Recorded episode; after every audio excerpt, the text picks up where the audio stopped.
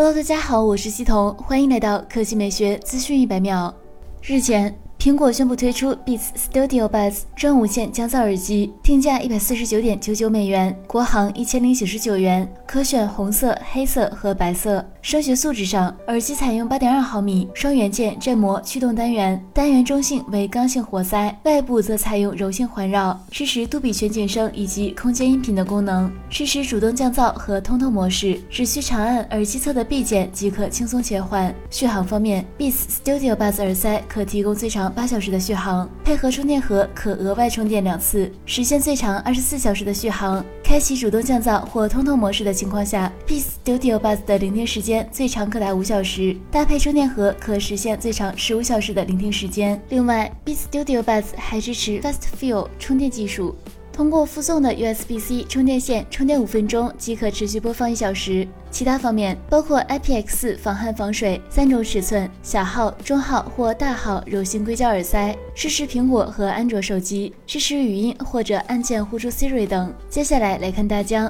近日有海外爆料者又带来了关于大疆 Mini SE 的详细规格爆料。大疆 Mini SE 整体与大疆 Mini 非常相似，同样搭载了一比二点三英寸、一千二百万像素的图像传感器，可支持拍摄二点七 K 三十帧的视频，或者幺零八零 P 二十五或三十或五十或六十帧视频等。同时，大疆 Mini SE 还将拥有三十分钟的续航时间，最远图程距离四公里，并且还配备了三轴陀螺仪，足以保障拍摄的稳定性。但需要注意的是，大疆 Mini SE 似乎并未配备 Ocucenic 图传系统，仅依靠 WiFi 来进行连接和传输，这将对于一些较为复杂的环境中的飞行带来一些干扰，并且避障能力、自动跟踪功能也无法实现。值得一提的是，此次爆料者还带来了这款产品的售价信息，他透露大疆 Mini SE 还该版本售价为二百九十九美元，约合一千九百一十三元人民币，这也将令其成为史上最便宜的大疆无人机。好了，以上就是本期科技美学资讯百秒的全部内容，我们明天再见。